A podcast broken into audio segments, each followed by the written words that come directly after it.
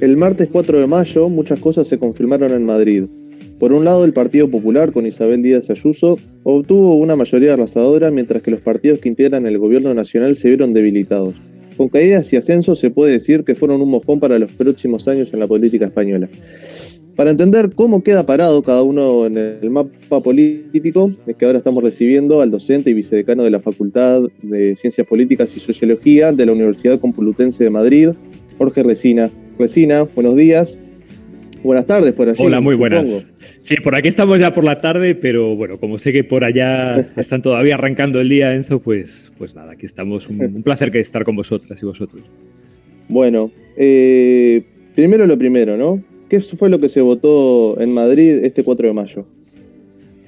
Bueno, realmente yo creo que teníamos eh, una, varios marcos ¿no? discursivos en disputa. Yo creo que por un lado teníamos el intento, sobre todo de, la, de los partidos de izquierda, de generar ese marco y de intentar ir a votar un marco que fuera la idea de fascismo versus democracia y vinculando el fascismo, ¿no? sobre todo eh, pues, eh, a, la participación, a la posible participación de Vox en el gobierno de la Comunidad de Madrid, frente a una posible coalición de los tres partidos de izquierda, PSOE, Podemos y Más Madrid, que supusieran una alternativa, una alternativa además después de más de 20 años de gobierno de la derecha y el centro derecha en, en Madrid. Y por otro lado teníamos el marco discursivo de, con un eslogan muy sencillo y muy simplista de, la actual presidenta Isabel Díaz Ayuso, que era libertad. Y era un marco que apelaba en verdad a la libertad vinculado a la, idea de eh, poder salir a la calle, poder seguir manteniendo los bares abiertos, los comercios. Eh, digamos que era un framing muy emocional, aprovechando sobre todo la, la, fatiga pandémica. Y creo que votábamos esos dos marcos y claramente ganó el segundo. Se da, em, además estas elecciones se dan en un contexto de, pandemia y estaba mucho en juego el cómo se había manejado las restricciones de la pandemia, cómo se había manejado esto en Madrid mismo, ¿no? O sea, esto fue uno de los grandes focos de las elecciones.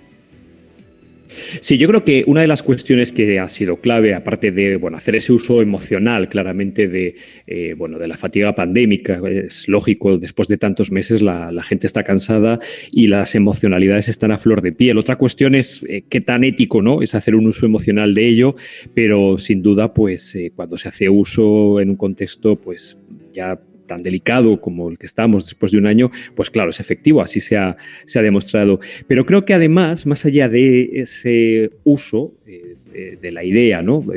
La libertad. Creo que también lo que ha favorecido a Díaz Ayuso, quizá frente a la izquierda, es la capacidad de marcarlo en un componente con propuestas más concretas. Es decir, finalmente, en, un momento en el que, bueno, pues efectivamente por la, crisis eh, también no solo sanitaria, sino económica eh, a causa de la pandemia, la, mucha gente lo está pasando mal, la gente quiere respuestas rápidas. Y el hecho de saber y tener cierta tranquilidad de que su comercio va a poder estar abierto, de que su, eh, en una ciudad además tan volcada a la hostelería y al turismo como Madrid, que va a seguir abierta la comunidad para que puedan venir turistas de fuera, para que eh, los bares puedan abrir hasta lo más tarde posible, es decir, para que de alguna manera esa base material y económica permita eh, que, bueno, pues que a pesar de la pandemia, pues se siga con esas, eh, digamos, con esas restricciones menores que permitan que puedan funcionar los negocios. Y eso es lo que buscaba la gente en general. Claro, por otro lado, probablemente ahí es donde la izquierda planteaba y proponía propuestas quizá más abstractas, eh, propuestas pues eso, vinculadas pues paremos el fascismo, la importancia de recuperar eh, la sanidad pública, la importancia de proteger la educación, que son fundamentales, por supuesto, pilares esenciales para cualquier eh, sociedad, pero que en este momento, claro, no dejaban de sonar eh, pues como cuestiones abstractas, ¿no? Cuando uno dice, bueno, mejoremos la sanidad pública, pero no estamos concretando, ¿no? Es una idea general de que hay que mejorarla, de lo que puede implicar, pero en un contexto, como digo, de tanta urgencia, pues ahí la derecha claramente jugó con esa idea de dar respuestas muy sencillas, muy simplificadas y muy concretas a las angustias de la gente todas las campañas electorales y, en casi todos los países, eh, siempre está ese discurso de barricada entre un, entre un dirigente y otro que está compitiendo para, para gobernar. Pero en este caso, ¿se han llevado adelante eh, elecciones de tinte tan violento como pudimos ver desde Uruguay, por ejemplo, hasta el momento en España? La verdad que la irrupción de los nuevos partidos, sobre todo desde 2014, ¿no? cuando empieza o emerge Podemos eh, como un actor fundamental para realmente romper el bipartidismo que durante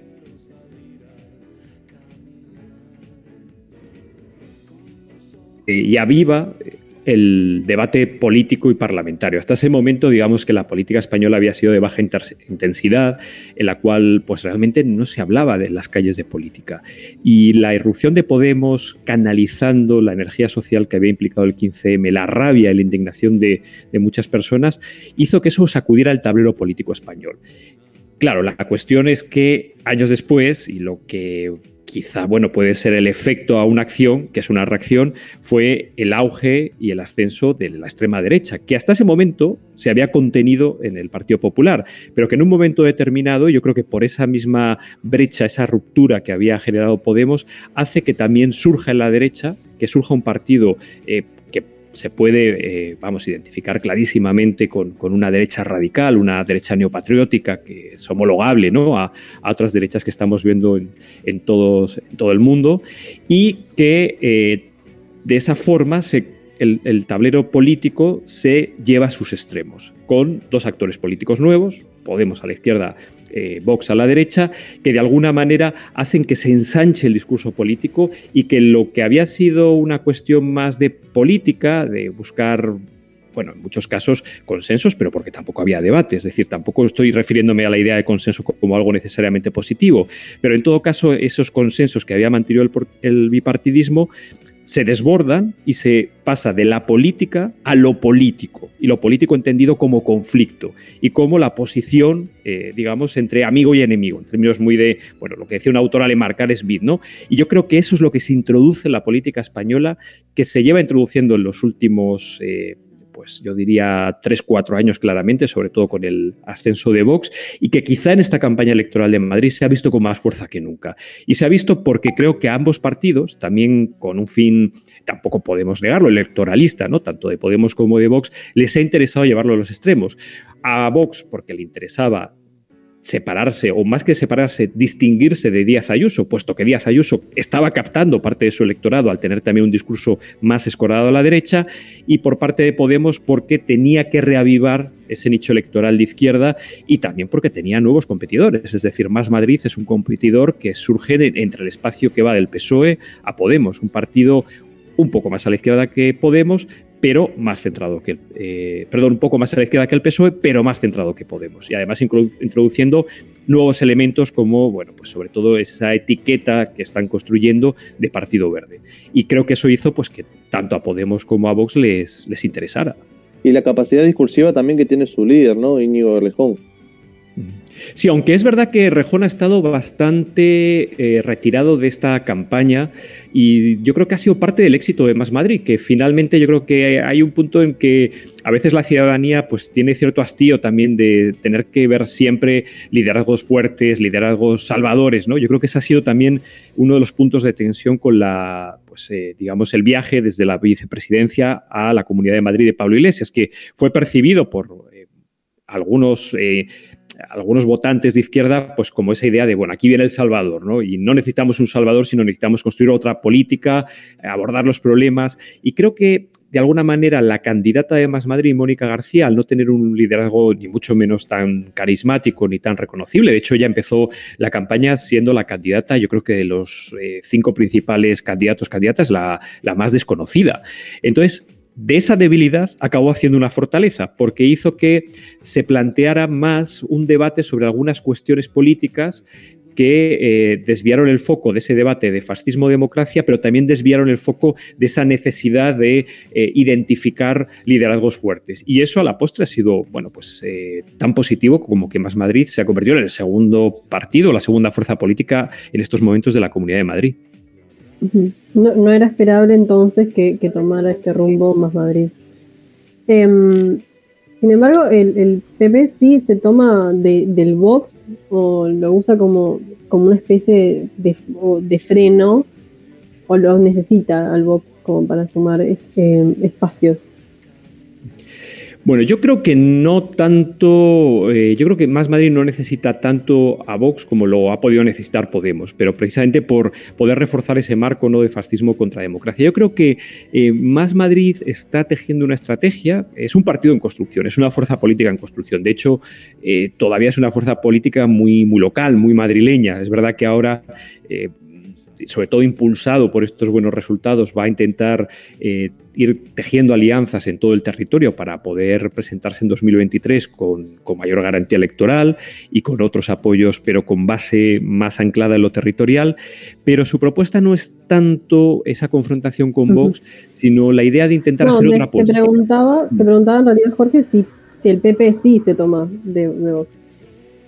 Sí, había entendido, perdona, te había entendido más Madrid. Pues. Eh, el, PP yo creo que tiene una relación eh, incómoda con Vox, ¿no? Porque por un lado, eh, pues hombre, es el partido ahora mismo que le permite gobernar, eh, probablemente no formando gobierno con él, pero Vox eh, probablemente se abstenga y eso permita pues, que Díaz Ayuso pues, no solo sea investida presidenta, sino que pueda sacar adelante eh, distintas políticas sin pagar un precio demasiado alto o tan alto como supondría tenerlos en, en el gobierno, porque eso supondría, claro, repartir poder y repartir alguna, alguna consejería. Y eso hace que sea una relación un poco, eh, por un lado, funcionar, porque es verdad que le garantiza que va a tener esos votos y Vox, eh, pues eh, siempre o casi siempre, desde luego, va a apoyar al PP a costa de que no gobierne la izquierda. Pero claro, por otro lado, el PP, si quiere llegar a un electorado más centrista, que sabe que lo necesita si es que quiere gobernar y, y puede tener apoyos diversos, pues en ese sentido Vox no deja de ser un socio incómodo, porque sus planteamientos y su discurso es claramente eh, de extrema derecha. Es decir, incluso en la campaña, eh, una de las cuestiones más polémicas es que hicieron campaña eh, con menores que están, menores extranjeros que están atendidos por la Comunidad de Madrid, lo que se llama aquí los MENA, que realmente, bueno, en números son muy pocos, en presupuesto, por supuesto, no, no significan una gran cantidad pero Vox intentó de alguna manera y de forma desproporcionada hacer eso una cuestión de debate diciendo, bueno, mientras tu abuela eh, no tiene una buena pensión, se gasta más de 4.000 euros al mes eh, por un MENA. Entonces, digamos que era una campaña realmente eh, rozando la xenofobia y eso, pues para un votante de centro derecha o con cierto espíritu liberal, ¿no? pues no deja de ser difícil, claro. Claro. Ahora, el bots venía creciendo sostenidamente, ¿no? Desde su creación, pero ahora entró en, una especie de meseta. ¿Esto a qué se debe bien? Sobre todo en Madrid, porque es, eh, yo creo que tiene que ver eh, claramente con el discurso más hacia la derecha de Díaz Ayuso. Díaz Ayuso se presentó, eh, por un lado, entre una víctima o una Juana de Arco, ¿no? Ha jugado un poco con las dos ideas, es decir, todos van contra mí y yo soy aquí la defensora de los hosteleros, la defensora de la gente que quiere abrir su comercio y de la gente que lo pasa mal. Claro, ese discurso, como os decía antes, en un contexto de pandemia y de fatiga social y de crisis económica fortísima, ¿no? No, no podemos olvidar eso. Claro, es muy efectivo. Entonces ya jugó con ese imaginario, esa etiqueta, pero además también llevando el discurso eh, bastante transversal, pero con componentes también muy fuertes de derecha, ¿no? Porque fue un discurso que trascendía las elecciones de Madrid y que iban directamente contra el gobierno central, contra el gobierno de, coalición de PSOE y Podemos, y de esa forma, claro, de alguna manera estaba captando una parte importante del voto y del electorado de Vox. Por eso también Vox tenía de alguna manera que significarse en campaña y tenía que hacer discursos más duros y de alguna manera esa ese enfrentamiento mutuo entre Pablo Iglesias y Vox para de alguna manera tener significancia, porque es verdad que al inicio, o antes más bien de que empezara la campaña electoral, los resultados eh, le daban a Vox incluso peores... Eh, eh, peores escenarios, incluso en algunos se llegaba a manejar que estuvieran hasta fuera de la Asamblea de Madrid. Entonces, es cierto que, bueno, al final no les ha ido tan mal, por lo menos del punto en el que partían inicialmente. ¿Cómo puede repercutir esto a nivel nacional? Eh, yo creo que Vox se va a mantener. Sí creo que va a ser un partido que, va a estar ahí porque va a concentrar, pues eso, la derecha más radical, la extrema derecha, eh, llamémosle bueno, aquí ha habido toda una discusión si es partido fascista, posfascista, neofascista. De momento para no caer en etiquetas y, no entrar en una cuestión semántica, eh, lo que está claro es que es un partido de extrema derecha. Y a partir de ahí ya podemos discutir. y ese electorado de extrema derecha, que como os decía, estaba contenido en el PP, ahora yo creo que ya no lo va a estar más, y va a estar en Vox. Ahora, la cuestión es si parte del electorado de Vox o que había votado a Vox en las últimas elecciones generales, entre las cuales había gente que no era de extrema derecha, pero que sí estaban atraídos por ese discurso eh, más anti-establishment, si esa gente, cuatro años después, va a seguir con una lealtad eh, a Vox o va, digamos, a eh, bailar hacia otros, hacia otros partidos. Eh, mi sensación es que es probable que baile y que incluso en un discurso también o buscando un discurso más eh, efectista y más de voto útil, pues el PP también intente de alguna manera atraer esos votantes con algún guiño más a la derecha más dura, pero como os digo, la, extrema derecha esa sin duda pertenecerá a Vox, aunque es probable que, bueno, pues que después de ese primer efecto suflé, pues luego baje y tengan menos presencia en, la Cámara. Sin embargo, los dos partidos que integran el, gobierno actual, PSOE y Podemos, eh, votaron bastante mal. ¿Cómo se lee esto? Sí, el, resultado, y es verdad que desde Moncloa el PSOE ha intentado pues, pues decir que es una votación que no se puede leer en clave nacional y que no se puede pues, eh, extrapolar ¿no? a, los resultados que podría haber en unas futuribles generales. Y eso es cierto, porque bueno, pues el país es mucho más complejo. Si pensamos, por ejemplo, en Cataluña, País Vasco eh, y en otros territorios, pues el apoyo que tiene el PP es, es mucho menor. El apoyo que tienen otras fuerzas, ¿no? ya sean independentistas o progresistas, pues es mayor, eh, lógicamente, que el que hay en, Madrid. Entonces, eso hace que sea hay que tener prudencia a la hora de extrapolar resultados. Pero, dicho lo cual, no deja de ser una derrota. Es una derrota en una batalla importante, la de Madrid, y una batalla en la que también se jugaban, de alguna manera, ir tomando posiciones de cara a las generales. Incluso, y esto sí que, bueno, era un, digamos, un rumor que circulaba eh, por distintos ámbitos, incluso si el resultado de Madrid hubiera sido muy bueno para el PSOE, eh, no se descartaba la posibilidad de convocar elecciones anticipadas. Por supuesto, ahora mismo eso mm, está totalmente descartado. Es muy probable, a no ser que haya una crisis o algún, eh, algún acontecimiento ¿no? muy, muy abrupto, pero lo normal es que se agote legislatura o que nos vayamos por lo menos a, a 2023. Y la derrota pues tiene efectos que implica que ahora mismo el PP ganaría las elecciones si mañana fueran elecciones generales probablemente no probablemente todavía el PSOE eh, conservara probablemente veríamos pues es una erupción de más Madrid en el Parlamento como grupo parlamentario con un buen resultado probablemente Podemos se mantendría o descendería un poco pero quizá les daría todavía para en un parlamento muy fraccionado, ¿no? Pues para poder gobernar en coalición y con apoyos de nacionalistas catalanes y vascos, eh, probablemente apretados. Eh, pero, como digo, pero en un escenario mucho más ajustado que el que hubiera sido una victoria. Entonces, ahora mismo es verdad que esta victoria de Madrid abre una expectativa al, PP y abre una expectativa a la derecha para que en estos dos años, bueno, pues eh, intenten tomar aire, tomar impulso y competir con mayor igualdad de opciones para 2023. Cuestión que creo que antes de las elecciones de Madrid no era, no era, no era el mismo escenario. Creo que Irene tiene una consulta para hacerte, Jorge. Hola Jorge Irene Rugnitz, te saluda. Quería mm, hacerte una consulta que tiene que ver con los reclamos sobre mm, los peligros sobre la democracia, con la forma que tomó la campaña electoral en Madrid y las amenazas y las denuncias también, especialmente por parte de Unidas Podemos, qué reflexión o qué podemos aprender, o sea, no solamente en Madrid, sino en todos esos lugares donde están surgiendo estos partidos de ultraderecha que plantean un escenario diferente para las democracias. ¿Cuánto ha servido la forma en la que se ha parado el sistema político frente a estos partidos? ¿Hasta dónde un reconocimiento como actores político-partidarios válidos no está haciendo que estas formas se infiltren también en la democracia con con un montón de riesgos, parecería ser para, por lo pronto, para las campañas electorales, para que transcurran con normalidad. Sí, yo creo que estamos en un momento problemático, un momento además donde el problema ya no muchas veces es el rendimiento de la democracia, sino que incluso se llega a cuestionar la democracia en sí misma, ¿no?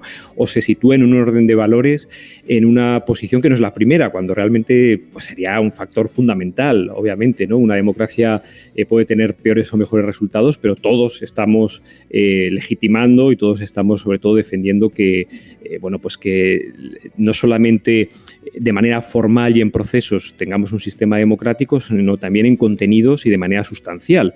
Y ese es uno de los primeros problemas. Yo creo que eh, no se discute, o por lo menos no se discute hasta el momento en España, porque en Estados Unidos vimos que sí, por poner un ejemplo, ¿no? los procedimientos más formales de las elecciones y demás de, que tiene una democracia. Cuestión que, por cierto, en la campaña en un momento Vox intentó utilizar, pero fue un día. Fue como yo creo que probaron, a ver, pero como vieron que no tenían eh, mucho seguimiento, enseguida retiraron esa estrategia. Pero lo que es eh, por lo menos tan o si no más importante es el tema de los contenidos y la parte sustancial de la democracia. Y yo creo que ahí tenemos un problema porque se ha relativizado. Igual que se ha, mm, se ha hecho relativa el relato sobre la verdad, ¿no? Por ejemplo, cuando hablamos de las fake news, etcétera, o el propio discurso científico, ¿no? Que se toma como un discurso más, como una opinión, pues también se están relativizando algunas cuestiones sustanciales de la democracia, ¿no? Como justicia social, eh, como respeto y garantía de derechos, eh, como como bueno, pues, eh, cuestiones vinculadas a migrantes, a refugiados, cuestiones vinculadas contra la violencia machista, etc. El problema es que todo eso, que son cuestiones fundamentales y fundantes de la democracia en contenido, se están convirtiendo en elementos que son, pues, en cierto modo, relativos. Y eso es un problema. Y el otro problema, que yo creo que es fundamental y, tiene que ver un poco con algo que, que antes comentábamos, es que yo creo que no hay tanto problema porque tengamos sociedades polarizadas o porque haya realmente eh, fuerzas que planteen distintas propuestas. Es decir, no es tanto un problema que haya una polarización ideológica, al fin y al cabo para eso es lo político, ¿no? Para y la política, lo político como conflicto, la política para intentar resolver los conflictos, sino que el problema de fondo es que esa polarización más que ideológica está tornando a ser emocional. Y el problema es que cuando se torna emocional ya no tienes eh, de alguna manera un contendiente político enfrente, sino tienes un enemigo. Y no un enemigo al que ganar en las urnas, sino un enemigo al que eliminar. Y eso se ha visto en esta campaña. Es decir, por parte de Vox y de parte incluso de, algunos eh, sectores del PP, la idea no era, eh, bueno, vamos a, vencer en las urnas o vamos a intentar que Iglesias no tenga un buen resultado. La idea era, hay que echar a Iglesias, hay que expulsarlo, hay que, no hay que parar hasta que se vaya de España. Entonces estamos realmente incluso en campaña ha habido hasta amenazas de muerte a iglesias, al ministro de Interior, a, eh, bueno, a otros, eh, a, la, directora de la Guardia Civil, es decir, a varias personas que han recibido cartas eh, con, amenazas de muerte. Entonces, realmente estamos entrando en un terreno muy, muy, muy delicado que pone en peligro la, la democracia. Y además, que cuando estamos jugando en ese terreno emocional, cuando de alguna manera hablamos de la polarización ideológica, pues se puede combatir con argumentos, puede haber puede dar pie a debates, a distintos puntos de vista, que podamos estar de acuerdo o no, que algunos serán eh, más extremos y otros no, pero de alguna manera eh, estamos reconociendo ¿no? al interlocutor eh, como parte bueno, pues de la diversidad de opiniones y de puntos de vista y de maneras de comprender una sociedad que pueda haber en una democracia. En cambio, cuando esta polarización es emocional, estamos jugando con elementos absolutamente irracionales, que no atienden a razones, que no hay argumento válido. Es decir, estamos, eh, estamos eh, fundando eh, nuestras posiciones políticas en emociones negativas. Y claro, esas emociones negativas son muy intensas, sobre todo en contextos de crisis. Y eso creo que es bien preocupante y que trasciende las elecciones de Madrid y que de alguna manera la clase política bien haría eh, bueno, responsabilidad de todas y todos, ¿no? Pero como ellos son y ellas son representantes, bien haría en intentar reconducir un poco esta polarización. Sobre todo porque el problema de la polarización emocional es que a lo largo del tiempo acaba filtrando la sociedad y acaba produciendo brechas y fracturas profundas que son mucho más difíciles de recomponer que una simple pelea política. La, salida de la política de Pablo Iglesias, entonces, ¿cómo quedaría parado Unidas Podemos? Ahora se abre un escenario que es interesante, porque hasta este momento Podemos había sido Iglesias e Iglesias había sido Podemos. Es cierto que Iglesias yo creo que no es un actor político eh, que vaya a desaparecer, yo creo que va a hacer política extrainstitucional a través de, bueno, medios alternativos, eh, internet, etcétera. Es decir, yo creo que él va a recuperar eh, su alma más activista y yo creo que va a poder también, bueno, pues incluso moverse en, el terreno que más le gusta. Yo creo que a él, al fin y al cabo, las instituciones le acababan encorsetando y no, no, terminaba de versele cómodo. Y yo creo que cuando él, bueno, pues se, se, mueve más en medios, se mueve en otros espacios más alternativos, se encuentra más cómodo. Y yo creo que eso en cuanto a Iglesias. En cuanto a Podemos, el futuro de Podemos, por lo menos orgánicamente, eh, va a pasar, casi con toda seguridad, porque ya lo están un poco eh, anunciando, por un liderazgo más coral, más colectivo y eh, totalmente, o vamos, o de manera clara, con un componente muy fuerte femenino. ¿no? Yo creo que, de hecho, parte de los problemas que ha tenido Podemos ha sido pues cierto caudillismo de iglesias ¿no? y un liderazgo muy masculino eh, que, ha, incomodado ¿no? a muchos, eh, muchas personas que podrían haber votado por Podemos y finalmente se han sentido incómodas con, bueno, pues con esta idea del macho alfa, ¿no? que tanto además hemos debatido en España en los últimos años y que, y que al final pues, pues ha provocado eh, pues, también eh, problemas internos en el partido y ha provocado también es una fuga de votos. Entonces yo creo que va a pasar por un liderazgo más colectivo y femenino que puede tener como secretaria de organización para de alguna manera organizar orgánicamente el partido a Ione Belarra, la actual eh, bueno, pues eh, una de las actuales ministras de, por, parte de Podemos que está ahora en el, en el gobierno.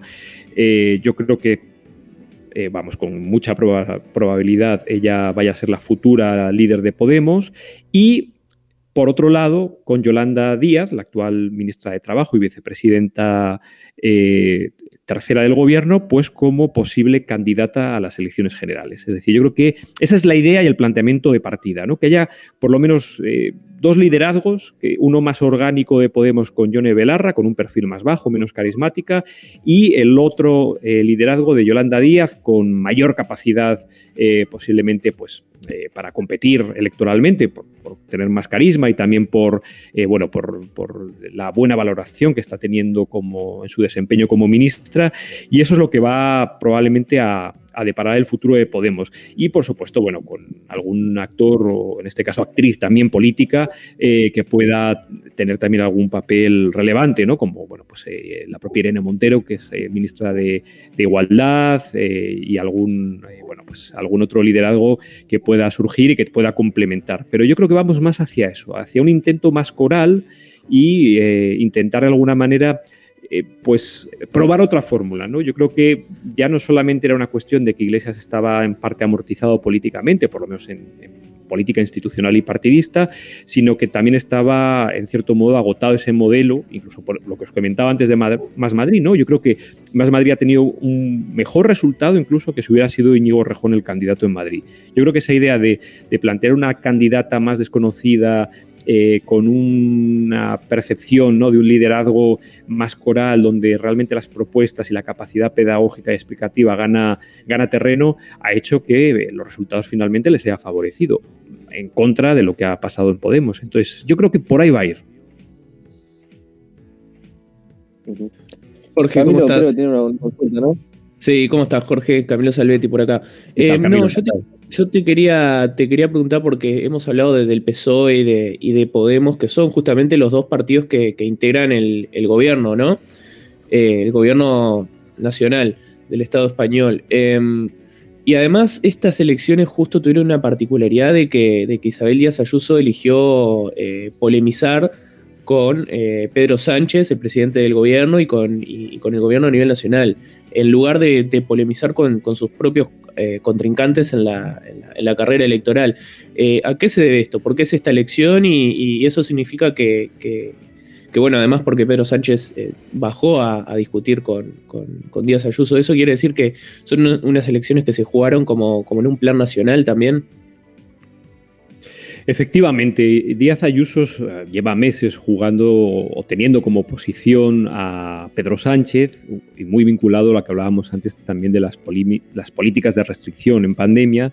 De alguna manera, Díaz Ayuso lo que o la estrategia que ha utilizado es oponerse a las medidas más restrictivas que plantea el gobierno y por contra, pues plantear ese framing ¿no? de libertad, esa idea de, bueno, pues hay que abrir Madrid, hay que abrir los negocios, la vida ha de continuar, hay que primar la, economía y eh, sabía que con esa fatiga pandémica de fondo, eso moviliza votos. Entonces, eh, también lo que ha hecho es generar un escenario muy dicotómico, intentando aprovechar también el rechazo a esas medidas, intentando tener eh, como contrincante pues una, figura ¿no? como la del presidente del gobierno y de esa manera intentar pues, pues como os digo, pues poder eh, movilizar el electorado, pues que vinculado sobre todo pues a ese cansancio, se pudiera adherir al al PP y pudiera tener eh, votos. Eh, yo creo que era eh, previsible la estrategia porque, como os digo, durante el último año, pues prácticamente en todas las decisiones que se han tomado, pero incluso de manera colegiada entre las distintas comunidades autónomas, a través del Consejo Interterritorial de Salud, donde se han deliberado y debatido las medidas, la única nota discordante siempre ha sido Madrid. Incluso otras comunidades autónomas gobernadas por el PP, como Andalucía, Castilla y León o Galicia, incluso han estado de acuerdo en las medidas eh, adoptadas por el gobierno, porque es que previamente, como os digo, venían ya debatidas y deliberadas en este Consejo Interterritorial. Sin embargo, Díaz Ayuso yo creo que, eh, bueno, pues eh, de manera hábil, por lo menos en términos electorales, supo leer también una ciudad pues compleja, ¿no? Y, como, como, es Madrid y probablemente muy distintas a otras ciudades y de alguna manera ir hilando muy fino en ese mensaje que poco a poco, como si fuera goteando, ¿no? Poco a poco ha ido calando y yo creo que, de hecho, eh, pues convocar las elecciones de manera anticipada tienen que ver con esto. Ella estaba gobernando en coalición con Ciudadanos y creo que probablemente manejando pues distintos sondeos y encuestas veía una oportunidad excelente de subir en votación, de reforzarse como líder político y de gobernar, si no en solitario, pues prácticamente, ¿no? Y al final, pues la verdad que ha acertado en el pronóstico. Jorge Resina, docente y vicedecano de la Facultad de Ciencias Políticas y Sociología de la Universidad Complutense de Madrid, muchísimas gracias por este contacto con la Isla Desierta. Un placer, un gusto y nos vemos, seguimos conversando. Un abrazo.